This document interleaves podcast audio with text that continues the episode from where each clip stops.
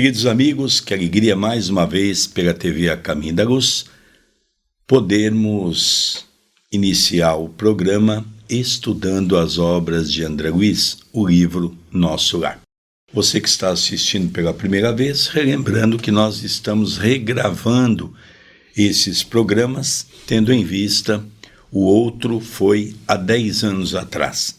Mudou-se a tecnologia, logicamente, muito mais informações, como nós vamos ver no capítulo de hoje, que nós vamos ver alguns dados importantes, comparando com o livro Meu Pai, do filho de Carlos Chagas, Carlos Chagas Filho, que vem trazer para nós também algumas informações primordiais e importantes. Então, nós agradecemos a você pela sua audiência, agradecemos a você por estar sempre conosco nos projetos da TV a caminho da luz. Tudo bem com você, André Luiz? Tudo bem, querido Sérgio. É uma alegria, é uma satisfação, é um privilégio podermos estar juntos.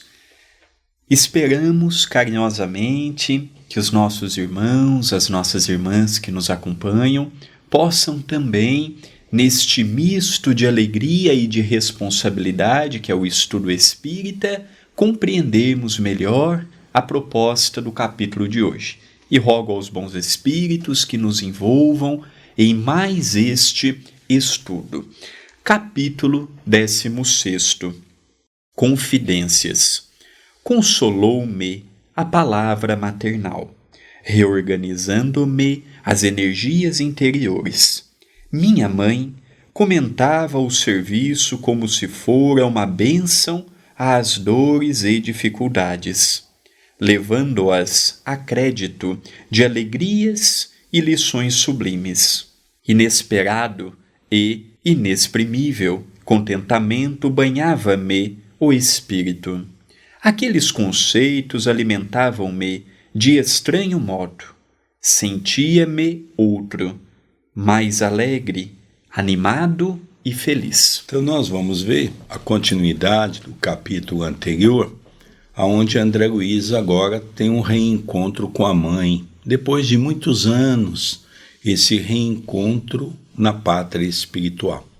Ela estava vestida da mesma maneira que estava vestida aqui na terra, mostrando para todos nós que no mundo espiritual os espíritos também vestem roupa, geralmente as roupas que usavam quando estavam aqui encarnado. A mãe havia, de uma maneira muito carinhosa, porque André Luiz põe a reclamar da vida, a se lastimar, a saudade da família. E a mãe diz a ele: Olha, meu filho, se você quiser ficar bem aqui, você vai ter que começar uma nova jornada na sua vida, daqui para frente. O que passou, passou, não tem mais como voltar atrás. O que fizemos de acerto e de erro ficou lá. E agora nós temos que recomeçar. E agora ele começa a dizer que as palavras da mãe foram como um bálsamo para o seu coração, que trouxe a ele a esperança, está trazendo a ele alegria, porque vamos relembrar que quando ele esteve com o ministro Clarencio, quando ele conversou com Lísias, Lógico que esses espíritos têm uma visão altruísta da coisa, uma visão mais dilatada. Mostrava para ele que tem que olhar o futuro, mas ele estava assim, um pouco chateado, porque ele queria uma vaga como médico. O ministro Clarencio disse que nem pensar. A medicina da Terra é totalmente diferente da medicina de lá, que tem um dos cursos mais importantes, que é o curso do amor, que a maior parte deles não tem tratam as pessoas muito mais na preocupação de ganhar dinheiro do que mesmo ver a pessoa como um ser humano necessitado. Então é dado a ele, pelo ministro Clarence, uma oportunidade de ser um auxiliar, ou seja, ele iria trabalhar num hospital, limpando o banheiro, trabalhando naquele serviço bem simples para começar. E aquilo estava deixando ele assim bem triste, porque ele não sabia se iria conseguir vencer aquela etapa. E a mãe agora vem trazer aquele estímulo para ele. Então ele retoma aquela alegria que ele havia perdido no hospital. Oh, minha mãe, exclamei comovido, deve ser maravilhosa a esfera da sua habitação, que sublimes contemplações espirituais, que ventura! Ela esboçou um sorriso significativo e obtemperou. A esfera elevada, meu filho, requer sempre mais trabalho, maior abnegação. Não suponhas que tua mãe permaneça em visões beatíficas, à distância dos deveres justos. Devo fazer-te sentir, no entanto, que minhas palavras não representam qualquer nota de tristeza na situação em que me encontro. É antes revelação de responsabilidade necessária. Desde que voltei da Terra, tenho trabalhado intensamente pela nossa renovação espiritual. Muitas entidades, desencarnando, permanecem agarradas ao lar terrestre, a pretexto de muito amarem os que demoram no mundo carnal. Ensinaram-me aqui, todavia, que o verdadeiro amor, para transbordar em benefícios, precisa trabalhar sempre. Desde minha vinda, então, procuro esforçar-me por conquistar o direito de ajudar aqueles que tanto amamos. Então, aqui nós vamos ver alguns pontos importantes. Né? André Luiz começa a dizer: Olha, mãe, se nosso lar é um lugar tão bonito, eu fico imaginando a região que a senhora se encontra. E ela então mostra para ele que é uma região de trabalho, de socorro, aonde eles estão sempre olhando para os mais necessitados, não é?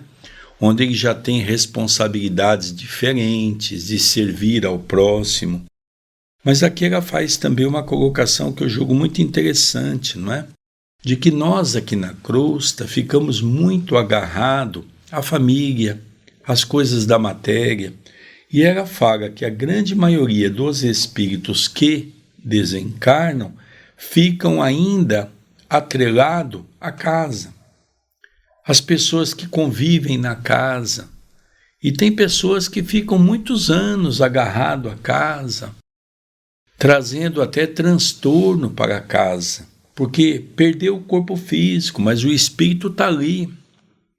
Às vezes o espírito tem preferência desse ou daquele membro da família.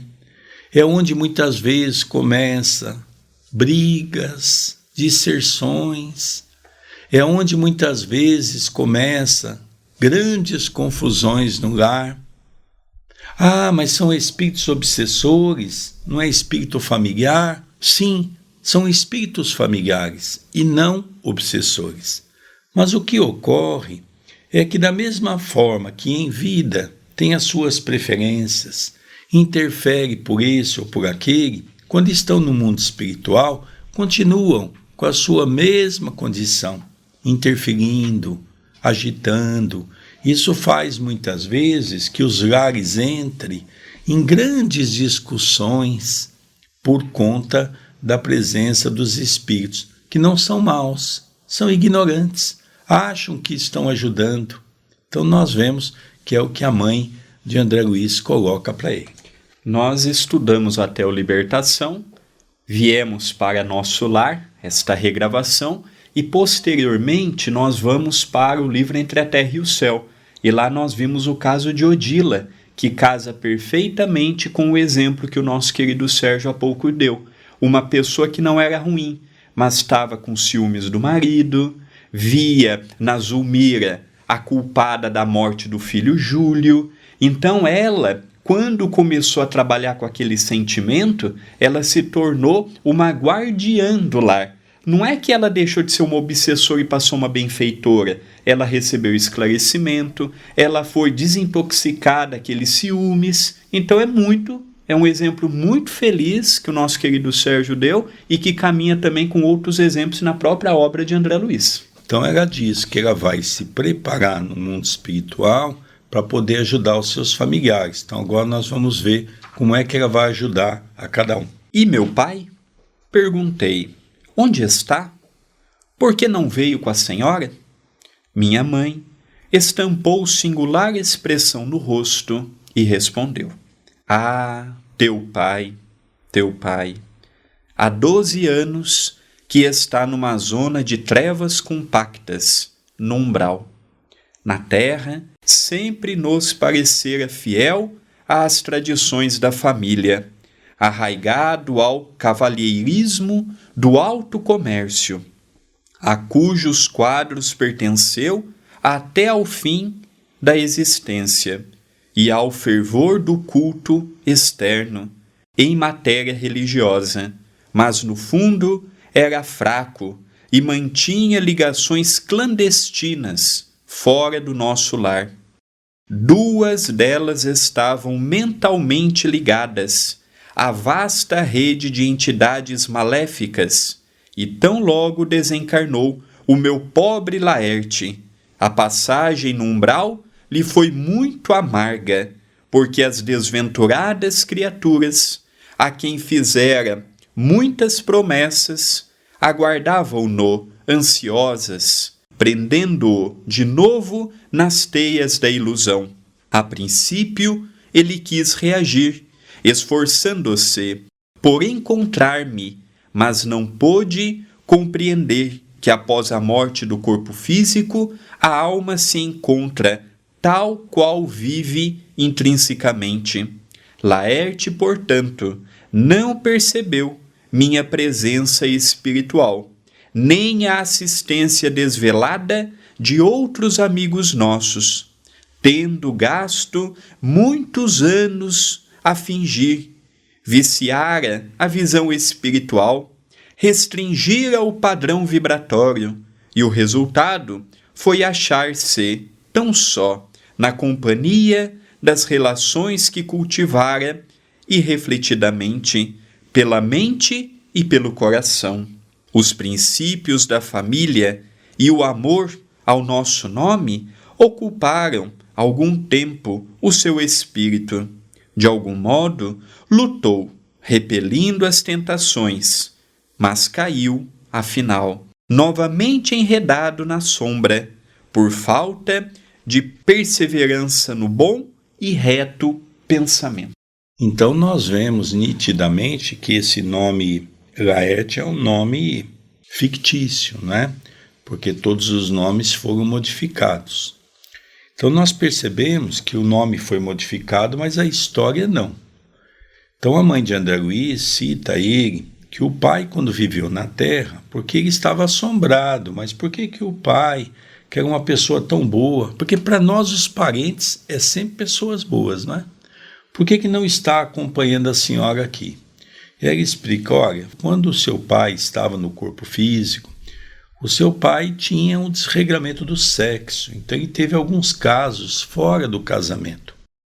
E ele encontrou entre esses casos duas mulheres altamente desequilibradas, pertencentes a uma zona trevosa que tinha um domínio muito forte no campo do magnetismo. E seu pai prometeu uma série de coisas para essas mulheres. E elas acabaram revoltadas porque não se cumpriu. E quando desencarnaram, estavam ali esperando ele. Então nós percebemos que os problemas sexuais, que às vezes muitas pessoas pensam tratar-se de coisas simples, não é. No mundo espiritual, um dos vícios mais considerados no campo de sofrimento é o sexual. Porque a pessoa está enredada naquele vício, ela está ali envolvida naquele aspecto. Então ela diz: olha, o seu pai está em campo de muito sofrimento, envolvido por essas companheiras, logicamente nos prazeres que ele também tem a necessidade. Então nós vamos ver que André Luiz começa agora a saber do pai. Daqui a pouco nós vamos ver dos irmãos, não é? Mas isso é muito interessante nós notarmos isso. É apenas um ponto que me chamou a atenção. Lísias contou para André Luiz em capítulos passados que várias coisas que nós usamos de modo equivocado podem levar-nos a uma perturbação além túmulo. E ele fala que quando a pessoa ela tem no sexo um desregramento, porque nós temos que entender que o sexo não é o problema. Aquela ideia que trazemos da Igreja Católica, o sexo pecaminoso, é um grande equívoco. O sexo nunca foi o problema. Um sexo responsável, é um sexo cúmplice, isso daí não tem problema. O que nós vemos com problema é aquela pessoa que faz do sexo uma vicissitude e passa a viver em função desta necessidade desenfreada. Aí que nós vemos o grande problema. E André Luiz ouve de Lises que quando a pessoa tem este problema a nível sexual e descontrola toda a sua existência em função dele, ele chega no mundo espiritual comprometido mentalmente. É tão arraigado, é um dos comprometimentos mais dolorosos para o espírito no além-túmulo, é esse problema que eu e o nosso querido Sérgio estamos vendo com o pai de André Luiz. Nós vemos aqui o final, dois pontos que também nós temos que realçar. O primeiro, os princípios da família e o amor ao nosso nome ocuparam algum tempo o seu espírito. Ele relutou no mundo espiritual porque ele reconhecia a família como um símbolo importante na terra. Então, durante algum tempo, ele ainda conseguiu tentar uma luta. De algum modo, lutou, diz ela, repelindo as tentações. Então, ele tentou de toda maneira, mas caiu afinal, novamente enredado na sombra por falta de perseverança no bom e reto pensamento. Então, aqui a gente vê não só o vício do sexo, das drogas, da bebida alcoólica, não é? É o chamado recaída. As pessoas recaem. Foi o que aconteceu com ele. Por quê? Porque ainda não tem aquele pensamento ereto no campo de você dizer eu quero me transformar, eu vou me transformar e fazer com que aquele vício possa ser algo não mais necessário para a sua alma. Muitíssimo impressionado, perguntei: não há, porém, meios de subtraí-lo a tais abjeções? Aqui é aquela ideia que André Luiz agora volta na mesma história daquela mulher, não é? Quando eles estavam os dois juntos diante do ministro, que a mulher queria interferir pelos dois filhos, não é? Então aqui está a mesma coisa, que é uma coisa natural de quem está apegado às coisas da terra. Mas mamãe, olha, a senhora no grau que está, não tem como aí fazer uma, um jeitinho, tentar tirar de lá a força, tentar mostrar para ele que o caminho não é esse. Que é geralmente o que a gente tenta fazer. Mas nem sempre é assim que funciona. Porque não adianta eu querer ajudar uma pessoa se a pessoa não quer ajuda. Vamos ver a resposta. Ah, meu filho, elucidou a palavra materna. Eu o visito frequentemente. Ele, porém, não me percebe seu potencial vibratório é ainda muito baixo. Tento atraí-lo ao bom caminho pela inspiração, mas apenas consigo arrancar-lhe algumas lágrimas de arrependimento, de quando em quando, sem obter resoluções sérias. As infelizes, das quais se tornou prisioneiro, retiram-no às minhas sugestões. Venho trabalhando intensamente, anos a fio. Solicitei o amparo de amigos em cinco núcleos diversos, de atividade espiritual mais elevada, inclusive aqui em nosso lar. Certa vez, Clarencio quase conseguiu atraí-lo ao ministério da regeneração, mas debalde. Não é possível acender luz em candeia sem óleo e sem pavio. Precisamos da adesão mental de Laerte para conseguir levantá-lo e abrir-lhe a visão espiritual.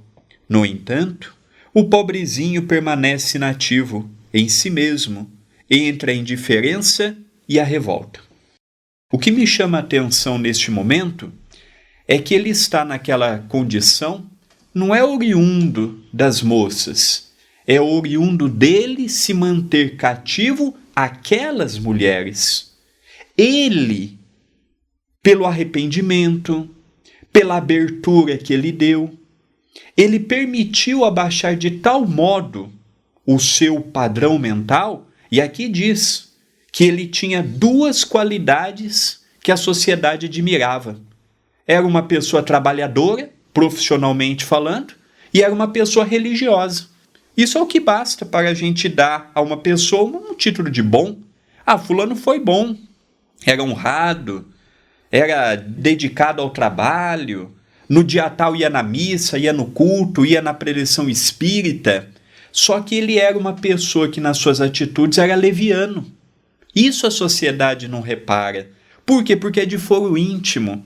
E ele se associou a dois espíritos que não lhe perdoaram as promessas, não lhe perdoaram as investidas, não lhe perdoaram os falsos testemunhos que ele levantou, as trocas. E no mundo espiritual, ele, Laerte, se encontrou em torno de si mesmo. Aqui ela conta que, além dela própria fazer a visita de quando em quando a ele, só que ele não percebe, ela foi, além de nosso lar, em mais quatro cidades, colônias, pedir intercessão pelo companheiro, a qual nosso lar foi uma das cidades que ela pediu intercessão. E Clarencio, que é ministro do auxílio, mas naquele momento, se ele conseguisse levar o pai de André Luiz para nosso lar, ficaria nas câmeras de retificação, circunscrita ao ministério da regeneração, por pouco por pouco não conseguiu, mas ele mantinha um pensamento muito baixo e quando ele começava a erguer o seu padrão, a ouvir as sugestões, o que, que acontecia? Aquelas duas moças, usando da hipnose, usando de técnicas variadas no plano maior ou no plano inferior, mantinham ele cativos daqueles pensamentos. Então não era elas que eram fortes apenas, ele era fraco. Quando falamos de fraco, não é fraco da força, fraco é fraco de ressurgir frente a um problema que ele mesmo criou para si. Continua. Depois de longa pausa, suspirou, continuando: Talvez não saibas ainda que tuas irmãs Clara e Priscila vivem hoje igualmente no umbral, agarradas à crosta da terra. Sou compelida a atender às necessidades de todos. Meu único auxílio direto repousava na cooperação afetuosa de tua irmã Luísa, aquela que partiu quando eras pequenino. Luísa esperou-me aqui muitos anos. Foi meu braço forte nos trabalhos ásperos de amparo à família terrena. Ultimamente, contudo, depois de lutar corajosa a meu lado, em benefício de teu pai, de ti e das irmãs, Tão grande é a perturbação dos nossos familiares, ainda na terra, que voltou a semana passada, a fim de reencarnar entre eles, num gesto heróico de sublime renúncia.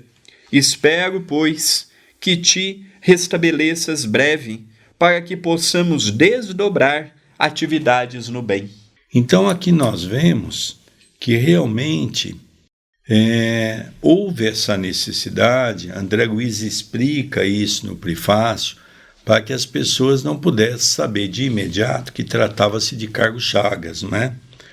Então ele teve o Carlos Chagas, depois o José, a Marieta e o mais novo, o Serafim.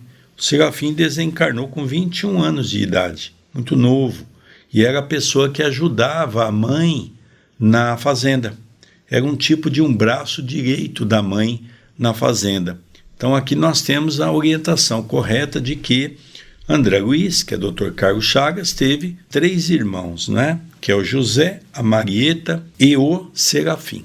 É interessante nós notarmos também que ela menciona do desequilíbrio da família. Eles estavam em pleno sofrimento e a mãe tinha que socorrer a todos.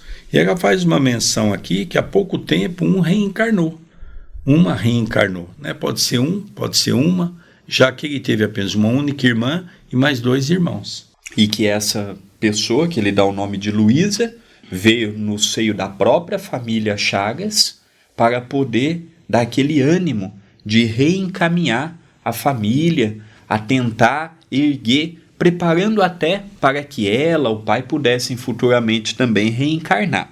Continua a narrativa. Assombrava-me as informações referentes a meu pai. Que espécie de lutas seriam as dele? Não parecia sincero praticante dos preceitos religiosos. Não comungava todos os domingos? Enlevado com a dedicação maternal, perguntei. Então, esse, essa ideia, né? Porque a pessoa era um religioso na época, frequentava a igreja toda semana, tinha uma participação na igreja, comungava, né? E comungar para os católicos tem um sentido muito forte, o corpo do Cristo, que significa a sua grandeza, né? Então ele não consegue entender como é que o pai poderia ter esses desvios que a mãe está colocando. E esses desvios a ponto de levar ele a um sofrimento muito mais intenso do que ele. Carlos Chagas passou quando estava na zona umbralina, porque o pai dele não está na zona umbralina, o pai dele está numa zona abaixo, muito perto do umbral. São aquelas divisas, não é, que nós conhecemos. Como ele vai encontrar um avô dele numa zona fronteiriça dessa maneira, entre o abismo e as trevas. Isso a gente encontra no estudo do livro No Mundo Maior, que já está aqui no canal. Quem quiser acompanhar, o avô dele que ele dá o nome de Cláudio. Então são zonas fronteiriças, mas ele está muito mais do lado das trevas do que do umbral. Então nós vemos aqui, ó, que coisa interessante, é um sanduíche, não é? A mãe está numa dimensão acima. O filho está numa dimensão intermediária e o pai está numa dimensão inferior. Quer dizer, vejamos, né? Um verdadeiro sanduíche dentro do campo das dimensões. Por que, que eu estou comentando isso? Porque há um equívoco no movimento espírita, a pessoa morre, todo mundo já, olha, seus parentes vieram te buscar, nem sempre. André Luiz ficou vários anos sem encontrar ninguém. Agora que André Luiz está encontrando a sua mãe e as notícias são terríveis com referência aos familiares, está um pior que o outro. Só uma irmã que estava ajudando a mãe, que ainda há poucas semanas ainda re, re, retornou à crosta, retornou um novo corpo para poder ver se consegue moralmente dar um apoio para a família. Continuando a leitura. A senhora, entretanto, auxilia o papai, não obstante a ligação dele com essas mulheres infames? Não as classifiques assim ponderou minha mãe: Dize antes, meu filho, nossas irmãs doentes, ignorantes ou infelizes, são filhas de nosso Pai, igualmente. Não tenho feito intercessões apenas por Laerte, mas por elas também, e estou convencida de haver encontrado recursos para atraí-los todos ao meu coração.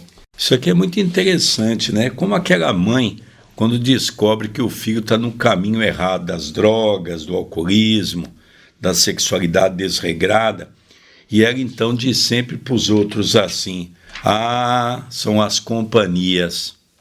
E é interessante que a mãe das outras diz a mesma coisa do seu filho: são as companhias.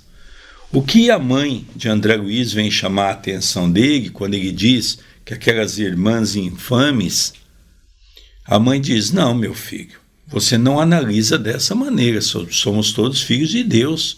Se elas são infames, o seu pai também. Porque nós temos a mania de achar que o nosso familiar é sempre o bom da história.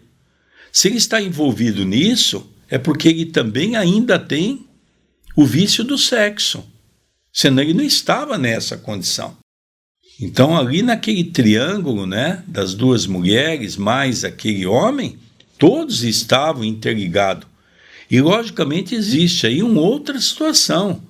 O homem havia prometido mundo e fundo para aquelas moças.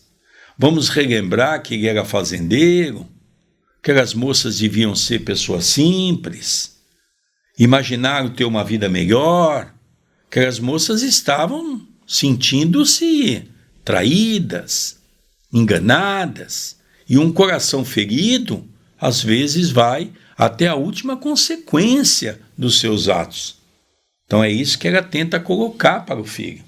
E aqui eu vejo apenas um exemplo interessante para fazermos uma, uma conotação. Quando o espírito é evoluído, ele consegue amar aqueles que não são seus, como este caso. Ela amava o seu marido, mas ela também já estendia um auxílio filial. Me faz lembrar a segunda mãe do Chico, Dona Cidália Batista. Eu me caso com o Senhor, no caso o pai do Chico, João Xavier. Eu me caso com o Senhor desde que o Senhor reúna os nove filhos que o Senhor teve com a Dona Maria João de Deus. E ela passou a amar os nove filhos de uma outra mulher como se fossem os dela. Isso é um amor que eu ainda não sinto. Isso é o verdadeiro amor. É você não fazer distinção. É você conseguir amar a todos como um pai, uma mãe, como Jesus nos ensinou. Mas quem é minha mãe? Quem são meus irmãos? A não ser aqueles que fazem a vontade de meu Pai é o amor universal. Então aqui nós já vemos que quanto mais evoluído é o espírito, mais se estende este amor. Continua a leitura. Espantou-me a grande manifestação de renúncia. Pensei subitamente em minha família direta. Senti o velho apego à esposa e aos filhos queridos. Perante Clarencio e Lísias, deliberava sempre recalcar sentimentos e calar indagações mas o olhar materno encorajava-me. Alguma coisa me fazia sentir que minha mãe não se demoraria muito tempo a meu lado. Aproveitando o minuto que corria célere, interroguei. Então aqui é que nós podemos, pela conversa, entender que é o que André Luiz está entendendo, a grandeza espiritual da sua mãe. A mãe não via aquelas duas como rivais, a mãe via aquelas duas como filhas doentes, necessitadas no coração, necessitadas de auxílio, da mesma maneira que o marido, porque os três eram doentes. Somente espírito de alta envergadura que consegue ter essa condição espiritual. A senhora, que tem acompanhado o papai devotadamente, nada poderá informar relativamente a Zélia e às crianças? Aguardo ansioso o instante de voltar a casa, a fim de auxiliá-los. Oh, minhas imensas saudades devem ser igualmente compartilhadas por eles. Como deve sofrer minha desventurada esposa com esta separação? Minha mãe esboçou um sorriso triste e acrescentou: tenho visitado meus netos periodicamente. Vão bem. Então aqui ele coloca, não é? Aquela necessidade. É... E ela disse: olha, os netos estão bem. Mas por enquanto não falou de Zélia, a sua esposa, né? Então é interessante nós notarmos de tudo isso que esses espíritos, e aqui é o convite que é feito para nós através do Espiritismo, para nós tentarmos ser criaturas melhores. Ela só está podendo fazer todo esse reencontro com todos os familiares porque ela chegou a um quadro evolutivo capaz de auxiliar, sem interferir. É diferente daquela mãe que pediu a Clarence para ir auxiliar os dois filhos. Se ela tivesse lá, a casa dela seria uma baderna, porque ela ia tentar interferir. Ela não entende qual é o processo de uma ajuda. A mãe de André não. Ela já entende que ela faz uma visita sem poder interferir no processo do livre-arbítrio de cada um. E depois de meditar alguns instantes, acentuou: Não deves, porém, inquietar-te com o problema de auxílio à família. Prepara-te, em primeiro lugar, para que sejamos bem-sucedidos. Há questões que precisamos entregar ao Senhor em pensamento, antes de trabalhar na solução que elas requerem. Então, olha, André, vamos fazer assim: se prepare para que amanhã você mesmo possa auxiliar a tua família como eu estou fazendo hoje. Você já foi amparado, você já está no hospital, você já está tendo um convite para o trabalho. Agora vai depender só de você, meu filho. Nós desapegarmos daquele amor egocêntrico pelos nossos familiares e entender que, mediante as leis divinas, todos nós somos irmãos. Então, esse é um convite para que ele possa se preparar para que amanhã ele mesmo possa ser o cooperador da família. Quis insistir no assunto para acolher pormenores, mas minha mãe não reincidiu nele, esquivando-se delicada. A palestra estendeu-se ainda longa, envolvendo-me em sublime conforto. Mais tarde, ela despediu-se. Curioso por saber como vivia até ali, pedi permissão para acompanhá-la. Afagou-me então carinhosa e disse: Aqui tem um outro ponto também interessante, não é? De uma maneira carinhosa, ela encerrou o assunto. Você já percebeu? Quando nós, dentro da nossa casa, começamos com um assunto desagradável que parece que não tem mais fim. Aquilo vai se esticando, se esticando, se esticando. Aquilo vai virando assim aquele transtorno, vai virando aquela coisa desagradável, aquilo vai tomando vulto e às vezes até discussões desnecessárias. E quando você vai ver, às vezes é uma coisa pequenina. Lógico que André Luiz queria saber mais, porque até então ele não teve o esclarecimento de como estava sua esposa. Ela apenas disse: Os seus filhos estão bem, os meus netos estão bem, faço visita periódica. Então veja que aqui tem uma diferença muito grande ao analisarmos esse comportamento. É nós tentarmos olhar a nossa família sob uma nova ótica não a ótica daquela galinha que tem os seus pintainhos, que senta em cima tentando defendê-los, quando pequenos, de todos os percalços da natureza. Mas nós devemos entender que cada um está dentro de uma condição necessária da busca da sua evolução. Traz consigo seus defeitos, os seus erros, os seus vícios, as suas mazelas e é isso que nós temos dificuldade de entender. Nós queremos sempre interferir, principalmente quando o assunto é filhos, achando que são nossos filhos e não são.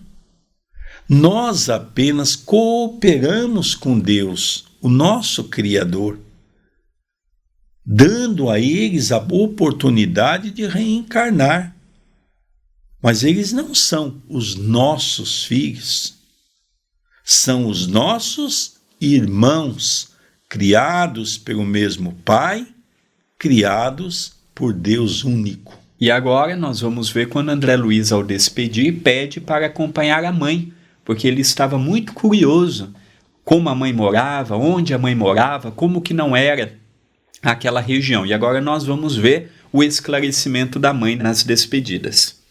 Não venhas, meu filho. Esperam-me com urgência no Ministério da Comunicação, onde serei munida de recursos fluídicos para a jornada de regresso, nos gabinetes transformatórios. Além disso, preciso ainda avistar-me com o ministro Célio para agradecer a oportunidade desta visita e, deixando-me nalma duradoura, impressão de felicidade, beijou-me e partiu. Então, nós vemos aqui algumas informações que às vezes a gente lê uma obra e passa desapercebido.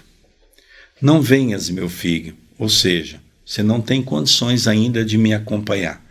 Ele queria acompanhá-la porque ele sabia que ela ia ainda em alguns lugares. Não, você está no hospital, você ainda não tem alta. Esperam-me com urgência no Ministério da Comunicação. Então eu vim aqui para fazer uma visita para você e agora tem que passar no Ministério da Comunicação. Por quê? Porque agora vem uma, um ensinamento que nós precisamos nos aprofundar, onde serei munida de recursos fluídicos para a jornada de regresso. Ela teve que se revestir o seu corpo pega espiritual do fluido eminente as condições de nosso lar para que ela pudesse visivelmente ser vista por André Luiz. É como uma roupa. Cada dimensão tem a sua roupa. Se ela está numa dimensão acima da dimensão umbralina, que seria a quinta dimensão, o corpo fluídico é diferente do nosso aqui, da crosta, como é diferente da zona umbralina. Então nós vamos perceber que isso aqui é uma informação que às vezes a gente lê e não se apercebe.